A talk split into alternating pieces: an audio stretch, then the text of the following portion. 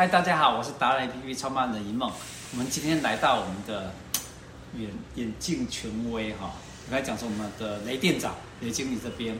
大家好，我是大雷，然后我个人是从事这个行业，就是从小到大验光医验三十年了 哦，然后呃销售眼镜也很长一段时间了嘛哦，所以这个勉勉强强可以发表一些心得啊。嗯，我们称为达人中的达人就是他。一个重点是什么？我好奇一件事情啊，你上次跟我们提到一件事情，就是台湾现在开始要实施一件事情，就是所谓的验光啊，眼镜必须要有执照，是不是？这个是从一百零五年的一月六号立法通过，嗯，然后一百零六年开始实施这个验光师考试，也就是说，在这个之后一百零五年以后，所有要从事验光业务的人都必须要符合几个条件。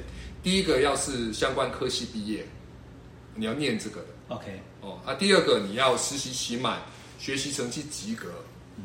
第三个当然就是要国考，国考成绩合格，是，你才可以取得相关的执照。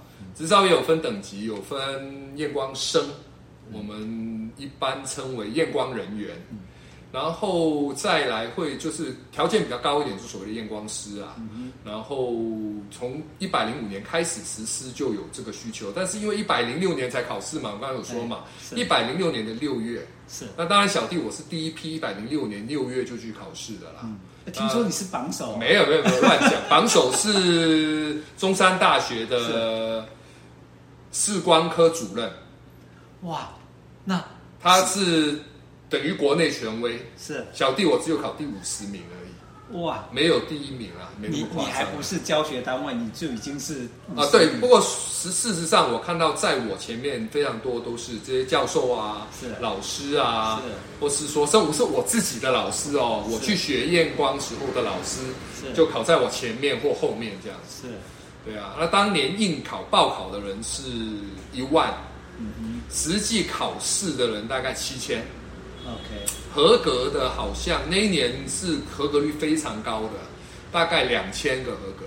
OK，对对对，那你就是一万分之五十，对，太厉害了，勉勉强强刚好第五十啊，挤进第五十，好强。那您觉得这个东西一定是这样的考试一定是不好考的，一个？相对的也是对为我们的眼镜业做这个行业别为消费者做把关。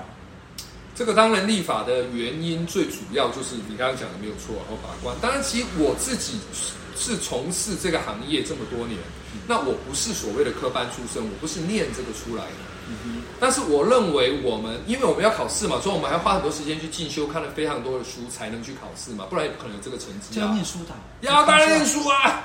没有不用念书的，要笔试都笔试的，考试考到不行。我那个时候书念完念那么大一叠。哎那那那些传统的眼镜行不就那个？所以我我所以我想提的就是说，当然这个是一个把关，或是说是一个标准。但我认为更重要的是说，我们在应付这个考试的同时，我们吸收了非常多在我们本业以外的专业知识。什么意思？现在我对白内障很了解。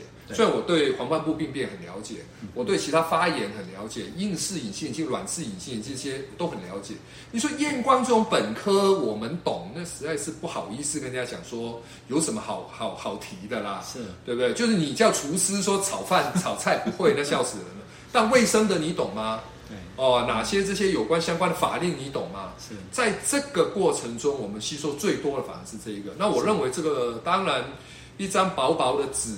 但是背后确实是整个产业的一个升级，然后不管是验光师或消费者，嗯、或是说这个，我觉得整个体系里面的人都是有获益。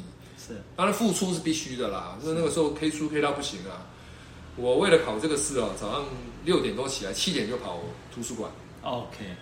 哎，不会吧？这样子比那个国考跟比那个啊，我们就是国考啊，我应该讲说，所以还是很难的，真的就不容易。因为为什么？因为我我刚刚说，哎，那我们是验光的，那你怎么会考不是本科系的呢？什么叫不是本科系？比如我们还要考眼睛里面底下的骨头有哪几块？不会吧？我只记得应该每一块骨头里面有什么洞？那个洞。要跑哪一条神经，都是我们要考的，还有更多更多相关的。哦，比方是我们的视网膜到底有几层？每一层的功能是什么？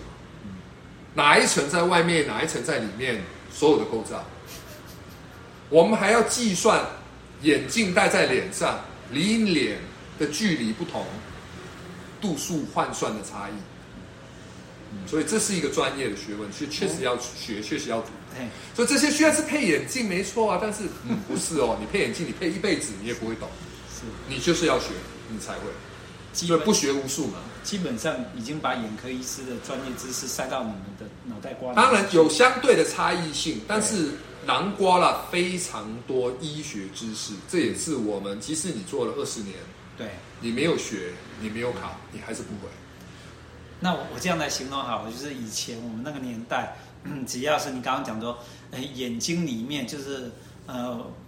眼睛里面蚊子会进去，爸爸妈妈说眼睛打开，我帮你吹一吹。现在不是的，现在你们这考完之后，那可不得了了。专业知识里面帮我们配眼镜，或者我们有任何眼镜的问题，我们基本上来找你，都已经涵盖的不是配眼镜的问题而已，还有一些。应该说，当然我们主要是配眼镜，我们也不能开药，也不能开刀，也不能给你做侵入性的这些检查。但是，当我们理解这些原理的时候，我们在验光的时候，也可以帮客人区分出你这些是属于眼睛疾病，好，还是屈光问题。是屈光问题可以透过配眼镜、配隐形眼镜矫正，眼睛问题可能还是要找医师。所以在国外也好，在现在台湾也好，眼科医师跟验光师是工作不同的眼镜眼睛同业哦，负责不同的，okay, okay. 就是医生开药，嗯，但是也要有。药剂师，哦，这个没有办法一起做。对，他们他们已经把我们等于是台湾这样的制度，把整个这个眼镜业的水准拉到跟眼科一样的一个。对，应该在专业度上，起码我们也不要说不是专业的了，我们也是专业的。好，如果验光虚光的话，当然我相信我们应该钻研的比一般的眼科医师再多一点点。OK OK。这个就是我们未来台湾在配眼镜上的一个幸福的一个未来。所以大家如果还是有眼镜方面的问题，哦，甚至眼睛方面的问题，其实都可以找专业的验光师咨询。对，因为验光师应该可以帮你判断你这是眼睛的疾病，还是屈光的问题，可以用眼镜矫正。